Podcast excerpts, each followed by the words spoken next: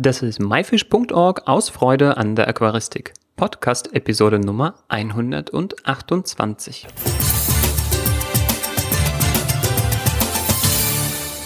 Hi, mein Name ist Joris Jutjajews und danke, dass du heute wieder dabei bist.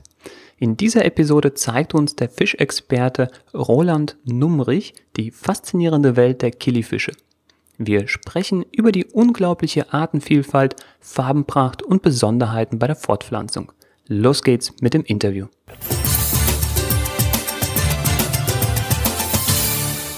Unser heutiges Thema sind Killifische. Killifische zählen zu den eierlegenden Zahnkarpfen und werden kurz Killis genannt. Wegen ihrer Vielfalt und Attraktivität haben diese Fische eine große Fangemeinde bekommen, die sind jedoch im Handel nicht so häufig. Grund genug für uns, diese Tiere vorzustellen und dafür haben wir Roland Numrich als Gast. Hallo Roland. Hallo Joris, guten Morgen. Hi. Geht's dir gut? Hi. Ja, dir hoffentlich auch. Schön. Legen wir los mit der ersten Frage. Roland, erzähl uns bitte etwas zu der unglaublichen Artenvielfalt der Killifische und wo kommen diese Tiere vor? Also diese Kielfische, die eierlegenden Zahnkarpfen, wie ja eigentlich der richtige Ausdruck dafür ist, sind wirklich weltweit verbreitet mit Ausnahme von Australien. Es gibt sogar in, Südeuropa Arten, also in Spanien, Frankreich, Italien, Griechenland, der Türkei äh, gibt es diese Tiere, die sind uns eigentlich ja relativ unbekannt immer noch, aber man findet sie halt, wie das sagt überall, man findet sie in den Regenwäldern, man findet sie in Savannen, Steppen, man findet sie aber genauso im Brackwasser. Es gibt sogar einige Salzwasserarten. Ähm, die Tiere kommen in Seen vor, in kleinen Bächen, in großen Flüssen, in wirklich nur kleinen Pfützen mit ein oder zwei Zentimeter Wasserstand.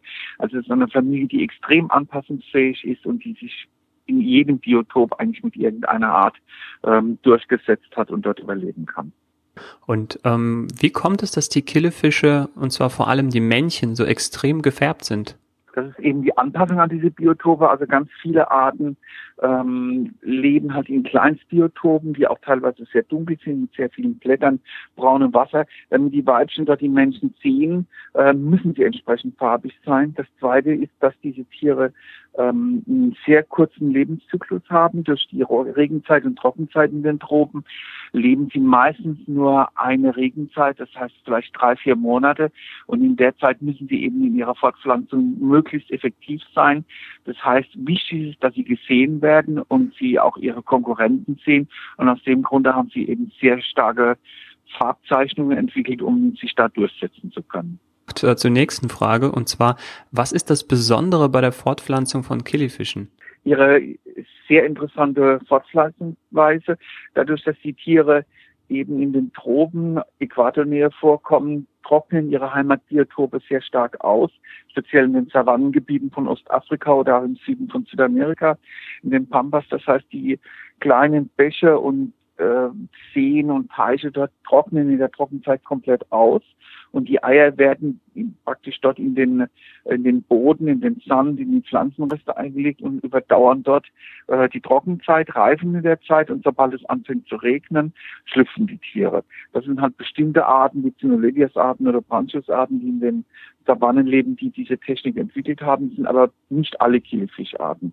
Also die Kielefische, die in den Wäldern vorkommen, in Regenwäldern vorkommen oder in größeren Flüssen, die tun sich ganz normal äh, fortpflanzen. Das heißt, die Eier entwickeln sich innerhalb von einer Woche, 14 Tage zu den Jungtieren. Mhm. Und diese Arten, bei denen diese Fortpflanzung, also wo die Eier quasi so ja, quasi wie austrocknen und dann ja. überdauern können. Äh, das wird doch, glaube ich, auch von Hobbyzüchtern äh, genutzt für den Austausch. Ist das richtig? Genau, ganz genau. Also ähm, man kann zum Beispiel die Eier bei Killifischzüchtern in Australien bestellen oder in Südamerika oder in Thailand. Also gibt sogar in Thailand gibt Firmen, die das ganz professionell machen, wo man dann wie so eine Kaffeetüte eingeschweißt in Aluminium äh, die Eier zugeschickt bekommt. Das ist eine ganz faszinierende Möglichkeit, diese äh, Tiere weltweit zu verbreiten. Und man kann halt, wie gesagt, auch hier in Deutschland äh, gezielt reine Torfansätze kaufen. Es gibt da eine Killefischgemeinschaft, die Deutsche Killefischgemeinschaft, die diese, wo die Leute eben diese äh, Eier dann versenden können. Und du hast vorher, sage ich mal, diese extrem kurzen Lebenszyklen angesprochen. Äh, wenn gerade diese speziellen Tiere, die jetzt äh, ja von, von dem wir gerade sprechen, deren äh, Eier halt überdauern können. Sterben sie dann oder leben sie länger? Gen genau, ja. Wie, wie ist sie leben länger. Sie leben länger. Also aber natürlich äh, ähm, grundsätzlich können die natürlich eine Zeit lang länger leben, in der freien Natur natürlich nicht, aber bei uns werden ähm, viele Arten, ähm, etwa so eine Dreivierteljahr, ein Jahr, anderthalb Jahre alt. Viele Arten, also diese Nodobranchus-Arten aus Ostafrika, die leben so sieben, acht Monate etwa. Das hat was mit der Hälterung zu tun. Man darf sie nicht zu warm halten, man darf sie nicht zu stark füttern. Die Tiere verausgaben sich sonst, sonst zu sehr. Das heißt, wenn man sie richtig füttert und kühler hält, kann man sie durchaus für ein Jahr hältern, vielleicht sogar länger. Gut. Aber die Afrosemion-Arten aus Zentralafrika oder so, die können auch bis zu zwei Jahre teilweise alt werden. Roland, wunderbar. Wir haben jetzt etwas Allgemeines über die Killefische erfahren ähm, und du hast jetzt auch schon ein paar Arten genannt. Äh, ich hoffe, das waren jetzt auch einige der Arten, die vielleicht auch im Handel häufiger zu bekommen sind. Oder gibt es da andere, die eher so gebräuchlich sind? Ja, also im Handel erhältlich sind solche Sachen wie der sogenannte Caplopets, Aphyosemium australe, den gibt es dann in der Naturform in Gold. Ähm, dann gibt es gelegentlich im Handel dann Aphyosemium gardneri, das ist eine relativ größer werdende Art, auch recht aggressive Art, die sich auch dann in einem Gesellschaftsbecken in Anführungszeichen auch eltern lässt, solange keine kleinen Arten dabei sind. Ähm, es gibt natürlich Hechtlinge, also Aplochylus äh, Panchax, Aplochylus lineatus Varianten, sind Hechtlinge, die eigentlich mittlerweile teilweise zum Standardprogramm gehören, in verschiedenen Varianten, sind auch Kielfische. Gelegentlich bekommt man kleine Leuchtaugenfische, Aplochylus normanni, äh, im Zoofachhandel zu kaufen. Also es gibt, sagen wir, vier, fünf Arten, äh, die im gut sortierten Einzelhandel durchaus erhältlich sind und die man dann auch relativ unkompliziert bei uns im Aquarium halten kann, wenn man einige Dinge beachtet dabei. Das waren jetzt wirklich einige lateinische Namen. Äh, wir werden diese alle in den Show Notes äh, auflisten und versuchen auch zu allen Namen ein Bild ähm, ja, passend zu haben. Ähm, lass uns dann einfach eine Art als Beispiel nehmen. Ähm, vielleicht, ich weiß nicht, vielleicht ein Ringelhechling. Das war, den hattest du, glaube ich, auch genannt. Ringelhechling wäre eine Art, halten, wobei es bei, ja, eigentlich ist Apfelsinen in Australien geeigneter. Der Ringelhechling ist halt eine relativ kleine Art, äh, der verschwindet dann mal eher. Also der Kaplopitz ist eigentlich eine ganz gut geeignete Art, weil sie halt auch sehr farbig ist. Das ist ein schöner Anreiz dazu, so eine Art zu halten. Und die ist relativ einfach nachzuzüchten. Ähm, also dieser Prachtkerbling, den gibt es schon sehr lange bei uns. Den gibt es schon seit vor dem Ersten Weltkrieg gibt es die Tiere bei uns. Äh, die kommen ursprünglich aus Gabun, aus der Küstenregion um Libreville und wurde bereits vom Ersten Weltkrieg importiert und nachgezüchtet. Und diese Population gibt es bei uns immer noch und die werden auch von kommerzieller Seite nachgezüchtet und sind daher im Handel eigentlich gut erhältlich. Die Tiere sind eigentlich eine Pflege einfach. Man kann sie mit Frostfutter ernähren, manchmal sie sogar Trockenfutterflocken und man kann sie halt auch relativ unkompliziert nachzustellen. Ähm, wie groß? Das wäre so eine Art. Ja, wie, wie, die werden groß maximal so vier, fünf Zentimeter. Und wie alt werden die im Aquarium? Die werden so, können, wenn sie richtig gepflegt werden, so ein Jahr bis anderthalb Jahre. Und muss das Aquarium besonders eingerichtet werden oder wie sollte es optimalerweise aussehen? Das ideale Killifischbecken ist, muss vor allem dicht sein weil Kilifische sehr stark springen. Äh, das machen die eben von Natur aus, weil sie in diesen Kleinstbiotopen leben, also wirklich solche Restwasserpfützen, wo sie einfach lernen müssen, bei Zeiten rauszuspringen und in ein anderes Biotop umzusiedeln, wenn das Wasser knapp wird. Von daher ist das Allerwichtigste erstmal, die Aquarien müssen wirklich 100% dicht sein.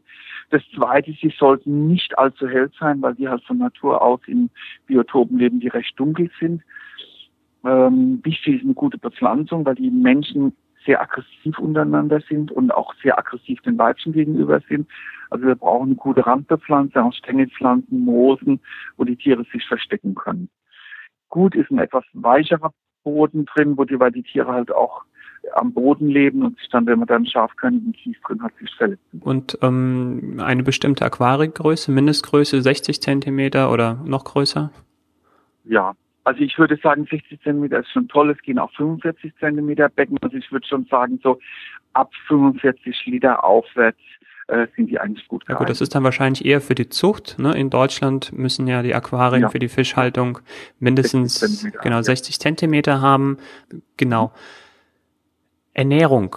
Du hast vorher gesagt, man darf die irgendwie auch nicht zu viel füttern, damit sie irgendwie nicht dann irgendwie verheizt werden. Äh, ist jetzt, äh, glaube ich, das falsche Wort. Ähm, was muss bei der ja. Ernährung beachtet werden? Ja, eigentlich, das Problem ist ein bisschen bei den meisten Kilifischarten, dass sie eigentlich nur Lebendfutter oder Frostfutter fressen, wobei das auch zu generalisierend ist jetzt. Also Leuchtaugenfische äh, ähm, und Aplochailus, also Hechtlinge und so weiter fressen auch ohne Probleme Granulat und Trockenfutter. Aber gerade die kleineren ähm, Aphysemionarten und Cynolebias-Arten, die müssen wir halt mit äh, Lebendfutter ernähren oder halt mit Frostfutter. Das, sonst fressen die einfach nicht genug, äh, damit sie sich entwickeln. Und das Lebendfutter gibt es ja mittlerweile ganz praktisch in den Zoogeschäften als kleine Tütchen zu kaufen. Da geht man halt hin und kauft ein, zweimal die Woche sich so kleine Tüten mit weißen Mückenlarven oder neben den Artemien, die man im Kühlschrank aufbewahren kann und hat eigentlich immer genug Lebendfutter dann zur Verfügung für die Tiere. Jetzt muss ich mich, glaube ich, selber korrigieren wegen dem Verheizen. Das war, glaube ich, auf die Temperatur bezogen. Genau, ganz da genau. So die meisten Arten ist eigentlich das Ideal zwischen 20 und 25 Grad. Ähm, das ist eigentlich so eine Idealtemperatur, mit denen die meisten prima klarkommen. Also auf keinen Fall zu warm halten. Gut, dann sind wir jetzt auch schon bei den Wasserparametern angekommen. Temperatur, also eher ein bisschen kühler als zu warm, ne? Irgendwie zwischen 20 und 25 Grad. Wie sieht's mit den anderen Wasserparametern aus? Sprich pH, Härte? Es ist sehr unterschiedlich, ja. Das ist halt, das halt kommt immer ganz drauf an. Wir haben, es gibt äh, Leuchtaugenfische im Tanganyikas-See, äh, zwei Arten, zum Beispiel braunen hohen pH-Wert. Ähm, auch die Kilifische aus Mittelamerika kommen eher aus äh, hohem pH-Wert, während halt die Aphysemionarten in Zentralafrika aus sehr niedrigen pH-Werten kommen.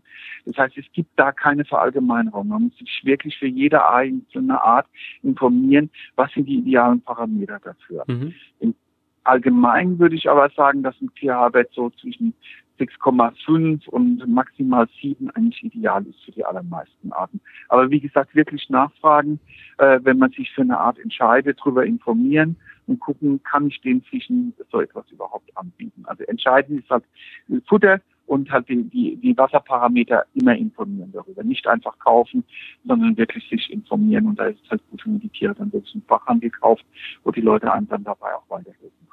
Gut. Ähm, zum Verhalten und Vergesellschaftung hast du auch schon vorher gesagt, ähm, das Aquarium sollte nicht zu klein sein, gute Randbepflanzung haben, damit auch die Männchen da ihre Reviere bilden können. Ähm, wie sieht das anderen Tieren gegenüber aus? Grundsätzlich würde ich sagen, sind die Kielfische eher etwas aggressiver. Das heißt, man muss auch da gucken, welche Beifische man dazu setzt. Wichtig ist halt, dass die Beifische, die dazu kommen, keine Nahrungskonkurrenten sind. Also ich würde niemals irgendwelche großen Barben, großen Zahlen der Skalare oder so etwas mit irgendeinem Kielfisch zusammensetzen, weil langfristig die Kielfische einfach nicht genug Futter davon abbekommen. Umgekehrt darf man auch nicht zu kleine Arten dazusetzen, da halt auch gerade die äh, ähm, Menschen von den meisten Kielfischen relativ aggressiv sind und dann auch schon mal kleine Fische fressen oder beißen. Also da müssen wir immer auf die Art bezogen halt auch fragen, was passt dazu. Für Aphysemien australis zum Beispiel, da kann man äh, kleine Boraras-Arten dazusetzen, kleine Bärblinge, so etwas. Das ist eigentlich ganz gut geeignet. Auch Leuchtaugenfische, also auch Loralichtis passen da gut dazu.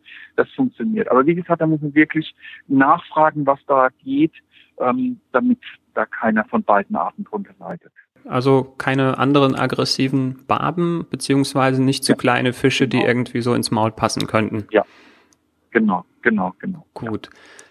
Zu den Geschlechtsunterschieden. Wir hatten schon vorher über die knalligen Farben gesehen. Ähm, Gibt es da noch, also sind ja die Männchen, die glaube ich so schön bunt sind. Ja, die Menschen sind immer die bunten und das ist halt bei Kielfischen auch immer sehr einfach eigentlich. In allermeisten Fällen sind die Menschen halt extrem bunt und die Farbenweibchen extrem farblos. Also das ist eigentlich überhaupt kein Problem, die Geschlechtsunterschiede. Das ist auf den ersten Blick eigentlich immer zu sehen, wenn die Tiere eine bestimmte Größe erreicht haben. Wenn sie halt klein sind, ist es oft schwer, weil auch da die Menschen, ähm, die unterdrückt werden, halt die Farben nicht so ausbilden. Aber grundsätzlich ist es ein ganz klarer Geschlechtsunterschied zu erkennen bei, bei allen Arten. Gut, dann zum Schluss nochmal die Frage, wie sieht es mit der Vermehrung im Aquarium aus? Viele Arten, also gerade kleine Aphysemien-Arten, die halt keine Ruhepause brauchen, die legen die Eier einfach in den Pflanzen ab. Wenn man das Becken schön dicht bepflanzt hat, kommt da auch immer wieder Junge hoch, ähm, die natürlich grundsätzlich von ihren Elterntieren nachgestellt werden. Aber wenn es halt dicht bepflanzt ist und die auch Futter finden, kommen auch von vielen Aphysemien-Arten Jungen hoch, auch von Leuchtaugenfischen, auch von, die, von deinen ähm, angesprochen, Sotipiplatis annulatus, diese Ringehächtlinge. Wenn da eine ordentliche Bepflanzung da ist, kommt da immer wieder Junge hoch. Die kann man also relativ unkompliziert nachzüchten. Auch diese sogenannten manuellen Arten, wo man also den leicht trockenlegen muss, ist auch gar nicht so eine Hexerei. Da geht man einfach hin und stellt ein Einmachglas mit ein bisschen Fasertorf rein und da Menschen lernen nach einer gewissen Zeit dort reinzugehen und die Leichen dann dort regelmäßig ab, nimmt man nach 14 Tagen, drei Wochen den Torf raus ähm, und tut ihn dann trockenlegen in eine Plastiktüte, so, sollte so tabakfeucht sein. Und den tut man dann, das ist auch von Art zu Art unterschiedlich, so drei bis sechs Monate aufbewahren. Und dann kann man die einfach dann in eine Schale tun mit Wasser oder rausschlüpfen dann die kann man dann mit Artemia Nauplin aufziehen. Also das ist, das ist, super spannend und eigentlich auch gar nicht so kompliziert. Und es ist halt wirklich faszinierend, wenn man solche Tiere dann nachzüchten kann. Ja, das klang auch super faszinierend und da kann man sicherlich sich auch nochmal, ähm, ja, wenn man das auch nachziehen möchte, dann äh, gerade diese ja, annuellen, Annu annuellen, annuellen Arten? Annuelle, also annuelle und nicht annuelle. Die annuelle Arten sind eben die Arten, die mhm. äh, über, ähm, überdauern müssen und die nicht annuellen, die da schlüpfen die Jungen nach. Ja, also gerade bei den annuellen Arten, da lohnt es sich, denke ich mal, nochmal weiterführende Literatur, ähm, ja, sich zu Gemüte zu ziehen, da nachzugucken, nachzuschlagen, nachzulesen. Ähm, hast du da vielleicht noch einen letzten Tipp, wo man noch äh, weitere Informationen zu Killifischen findet? Genau, es ist die Deutsche Kielfischgemeinschaft. Äh, da gibt es eine Webseite www.kili.org und die haben dort ein Forum drin, wo man einfach ohne Probleme nachlesen kann. Da sind viele Tipps dazu, auch zu den einzelnen Arten. Ähm, die kann man dort schön, kann man schön nachschauen. Von den Büchern her gibt es leider nur noch antiquarische Sachen. Da muss man ein bisschen suchen, wo was, wo man da was findet dazu. Leider ist dann letzten Jahren buchtechnisch kaum etwas erschienen dazu. Und ansonsten bietet auch das Internet eigentlich da, gibt eine ganze Reihe von Seiten, wo man eigentlich das nachgucken. Aber ich würde einfach sagen, entweder antiquarisch etwas suchen oder halt die Kielefichte-Mannschaft, die deutsche Kielefichte-Mannschaft, die hilft da weiter. Da gibt es dann auch Regionalgruppen dazu mhm. oder es gibt einmal im Jahr eine große ähm, Leistungsschau, wo man dann irgendwo hinfahren kann, sich 300, 400 Killefischarten angucken kann und halt auch in Kontakt kommen kann. Ja, genau, der DKG, Deutsche Kili-Gesellschaft, das DKG, ähm, genau. hatte ich auch schon mal von gehört und war sogar schon mal auf so einem Treffen von denen bei mir hier in der Nähe. Äh, da gibt's wirklich sehr, sehr viele regionale und auf Maifisch ähm, haben wir auch äh, ja, einige Artikel zu Kilifischen. Das werde ich ebenfalls in der Beschreibung verlinken. Roland, vielen, vielen Dank für dieses Interview bitte, bitte. und ähm, Gerne. Ich würde mich freuen, dich hier bald wieder zu sprechen. Gerne. Danke dir. Roland, schönen Tag noch. Ciao. Jo, ciao.